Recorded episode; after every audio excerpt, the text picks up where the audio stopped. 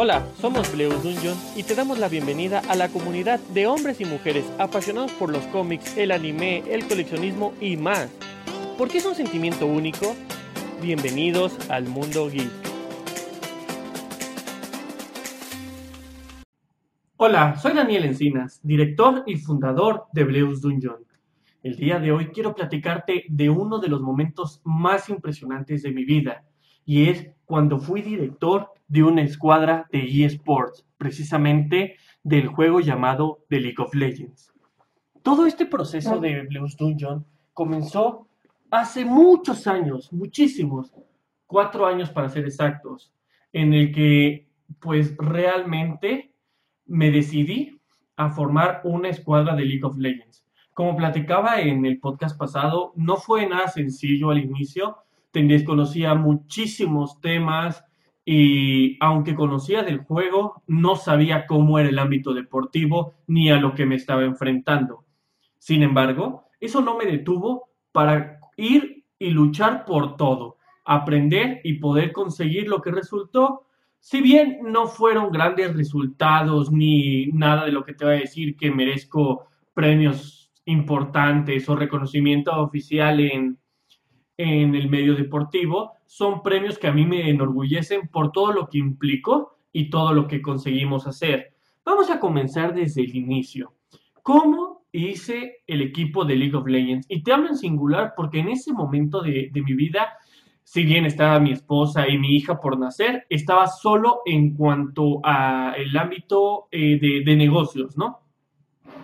Decidí poner todo lo que estaba ahorrado y parte de lo que estaba ganando en ese momento en este proyecto con diseñador, con, pues, con una campaña de, de marketing importante para poder aprender un poco de cómo manejar esto de las redes sociales, porque si bien es cierto que terminamos siendo una organización grande, al inicio solo era yo. Y es así como decidí empezar a soltar tryouts en grupos de Facebook en ese tiempo también se usaban mucho y eran mucho más grandes y de un alcance mucho más orgánico de lo que es ahorita. Entonces me fue muy fácil llegar a contactar a los primeros jugadores que hicieron tryouts con nosotros.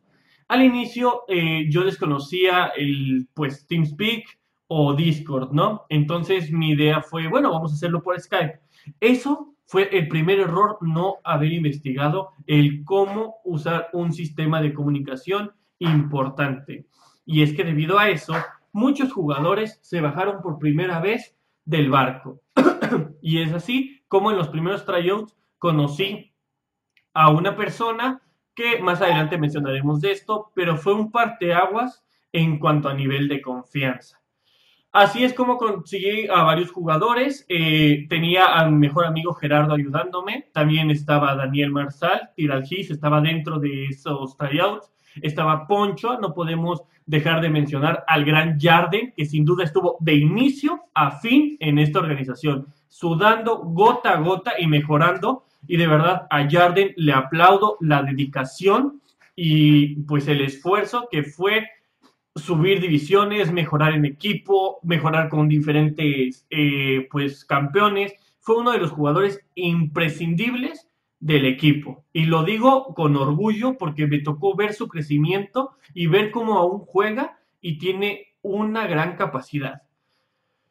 Bueno, entonces después de esos tryouts junto con ellos que me daban algunos consejos, más los que yo vi, no teníamos coach, encontramos a Marco, Rocket Raccoon. En ese momento no recuerdo cuál era su SN, pero después se lo cambió a Rocket Raccoon. Ahorita creo que es Rocket y algo. Él fue uno de los, de los pilares iniciales y fundamentales durante todo el proceso de Griffey y Servants. Encontramos a God, él fue un mid y terminó siendo un jungla muy importante. Sus debilidades fueron el color y tal vez su temperamento, pero sin duda fue, pues fueron de los primeros miembros del equipo y con él vino Shosho, que era un dios en top y un dios en mid. Con Marco llegó Carlos, un jugador que mencionaba en el podcast pasado, que pues llegó a ser jugador profesional de este, de este ámbito y con el cual todos mejoraron sus habilidades, los ayudaba a jugar en equipo, les enseñó muchos conceptos de los que no estaban acostumbrados.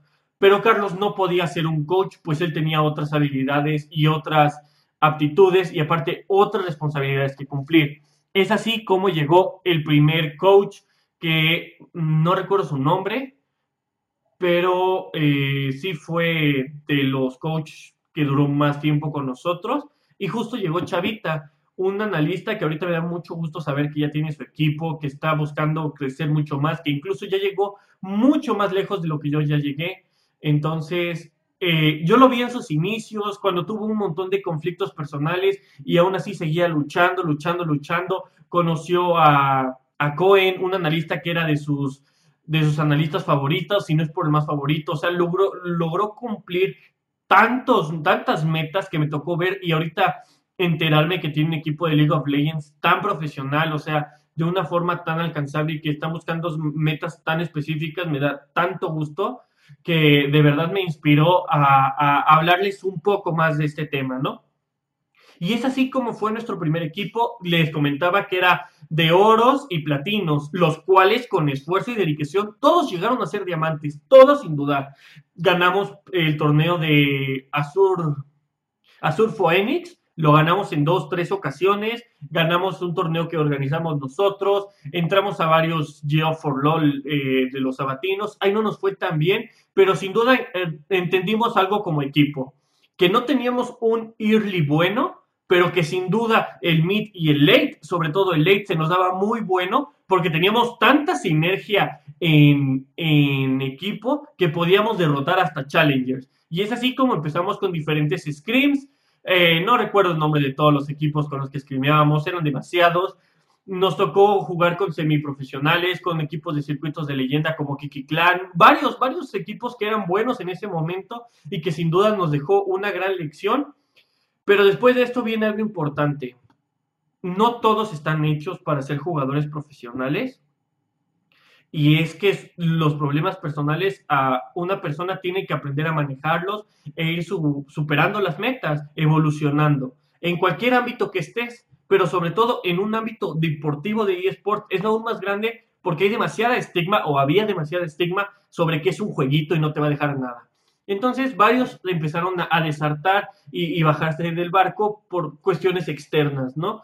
Eso me orilló a buscar cada vez más jugadores y obviamente jugadores más buenos. Eh, llegué a tener a Pesonero, que era un ADC impresionante. Marco pasó de, top a support en muchas ocasiones. Mejoró con cada campeón que le dijeran. Yo me acuerdo cuando Marco inició, se tilteaba muy fácil, se quedaba callado, no hablaba empezaba a cometer errores muy, muy notorios de que estaba tan presionado por hacer las cosas bien.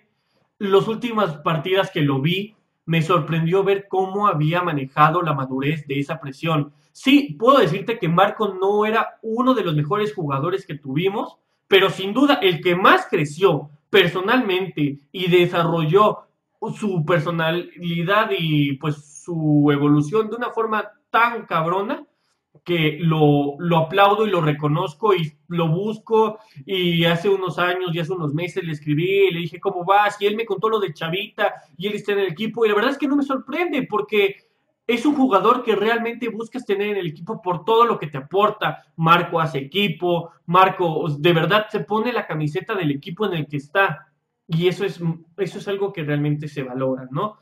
Eh, hay torneos muy importantes en cuanto a eSports. Había composiciones que teníamos que, planear antes del torneo y pues intentar entender el parche que vendría, buscar la, la, secuencia para empezar a planear eso, porque yo siempre pues tenía la idea de que con diamantes podíamos hacer cosas grandes y lo terminé demostrando porque jugamos contra Brawl, un equipo de circuito de leyendas en Geo for LOL y de verdad, o sea, le ganamos, llegamos a semifinal, en otra ocasión le, nos volvimos a enfrentar con él, perdimos, pero casi, casi tiramos un nexo. Entonces, eh, me demuestra que Challengers contra Diamantes no es más que mentalidad, y sí habilidad, obviamente, pero quien tenga la mentalidad más fuerte y sepa jugar su juego, lo iba a lograr hacer. Entonces, nosotros teníamos bien identificado cuáles eran las debilidades que tenía nuestra escuadra y trabajábamos en composiciones que realmente no la resaltara y viera el máximo potencial que tuviéramos, ¿no?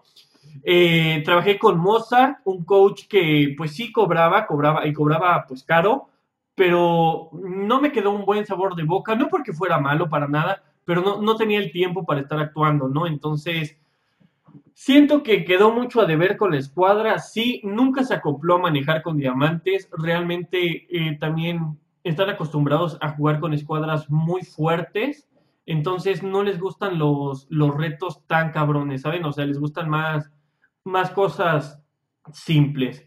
Eh, pues al final de cuentas, el último coach con el que estuve, Manu, o sea, mis respetos para él, tenía muchos problemas en, casa con, con, su familia y creo que resalto mucho lo de los problemas personales, pero realmente en el ámbito profesional con esto te va a resaltar muchos problemas porque le estás dedicando, nosotros le dábamos cuatro o cinco horas diarias y solo teníamos un día de descanso a la semana. Era scream, scream, practicar, practicar, scream, clasificación, clasificación realmente se lo tomaban tan en serio que es por eso que avanzaron tanto. Y Manu no era la excepción. Manu estaba desde la universidad mandando mensajes. Cuando estaba ayudando a su abuelita mandaba mensajes, supervisaba entrenamientos, llegaba, ponía sus composiciones, estudiaba el juego de una forma que ahí fue cuando empecé a trabajar con mi hermano, porque mi hermano se unió de analista con Manu. Y si bien mi hermano no conocía tanto el juego a ese nivel, terminó aprendiéndolo de tal forma que demostró la, la, pues, la camiseta puesta en este tipo de cosas y que realmente le importaba, ¿no? Entonces, todo ese tipo de conexión y saber conectarte con las personas es el secreto para poder armar un equipo. ¿Qué necesitas? Es muy sencillo. Un propósito. ¿Qué es lo que quieres hacer? ¿Con qué? ¿A dónde quieres llegar? ¿Y qué es lo que buscas? Necesitas que tú, si quieres hacerlo, pues más mamón, y quieres ser el director general, tienes que entender que tu función es estar buscando una gaming house, equipo patrocinado, patrocinadores y traer a tus jugadores a jugar. Esa es tu chamba. Tienes que estar buscando ingresos para el equipo siempre, siempre, siempre. Si no quieres, puedes traértelos aquí, que realmente puedas mandarles mouse a diferentes lugares, que ayudes en un montón de cosas que ellos necesitan. Esa es tu chamba. Ese es tu ámbito en el que tienes que estar sentado. De ahí consíguete un manager, que el manager va a hacer de chamba el jugador, conseguir screams, ver torneos, las clasificaciones, todo lo que se va a venir. De él también tiene que estar relacionado con la contratación. Es decir, él va a entrevistar a coach, analista y jugadores. Y tiene que saber de personalidad, de entender estar con tu propósito para poder eh, pues filtrar a los jugadores que se acomoden a él y también el coach que se acomode a lo que tú estás buscando. Recuerda que te mencioné que Mozart es muy bueno, es un coach nivel S, pero nunca se acopló a lo que nosotros buscábamos y de ahí terminó no embonando y pues si una máquina no funciona perfectamente, pues no, no avanza, ¿no? Eh, después de que necesitas del manager, pues obviamente necesitas tu coach y tu analista que trabajen muy bien en sinergia, son un equipo muy importante.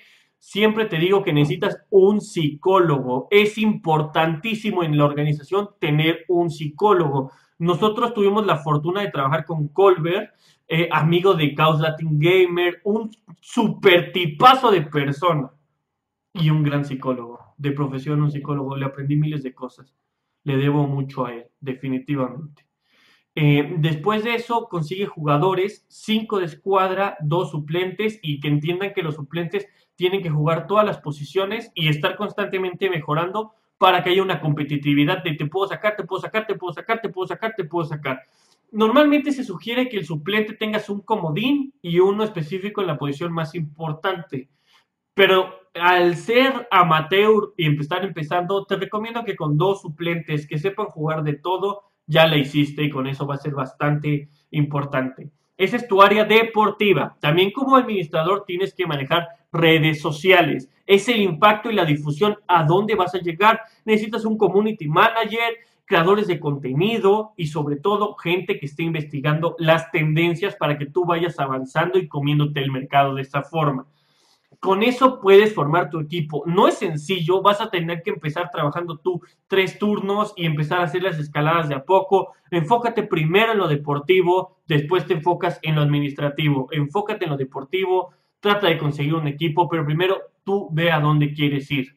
Es lo más importante. y sobre todo pon pasión a esto que amas. Si te caes, levántate. Lo más caro de este mundo es la ignorancia. No te quedes con las ganas de hacer nada. Fracasa, fracasa, fracasa y fracasa. Eso te da experiencia para hacer mejor las cosas. Y bueno amigos, hasta aquí el podcast de hoy. Me dio un gustazo platicar de este tema que me encanta, me apasiona. Fue una de mis vivencias más hermosas. No llegamos a circuito de leyendas, sí jugamos Riot Open varias veces, pero no por eso digo que fue un fracaso, o sea, realmente aprendí demasiado, conocí gente que me queda en el corazón y que me queda de experiencia impresionantemente. Haz lo mismo, por favor, no te quedes con las ganas de hacer las cosas. Te invito a que nos sigas en redes sociales, en Facebook, en Twitter y en, en Twitch, perdón, y en Instagram estamos como Bleus Dungeon, en Twitter estamos como Bleu sin S Dungeon. Visita nuestra página web bleusdungeon.wordpress.com y únete a nuestro Discord. Busca el link en la descripción. En este estamos haciendo muchas, muchas dinámicas. Por favor, si este podcast te gustó y quieres compartírselo con alguien más, ayúdame a que llegue más gente. De verdad te lo vamos a agradecer impresionantemente. Si estás escuchando esto de día, de noche o de tarde, te deseo que tengas un día espléndido y una vida magnífica. Nos estamos escuchando pronto. Hasta luego.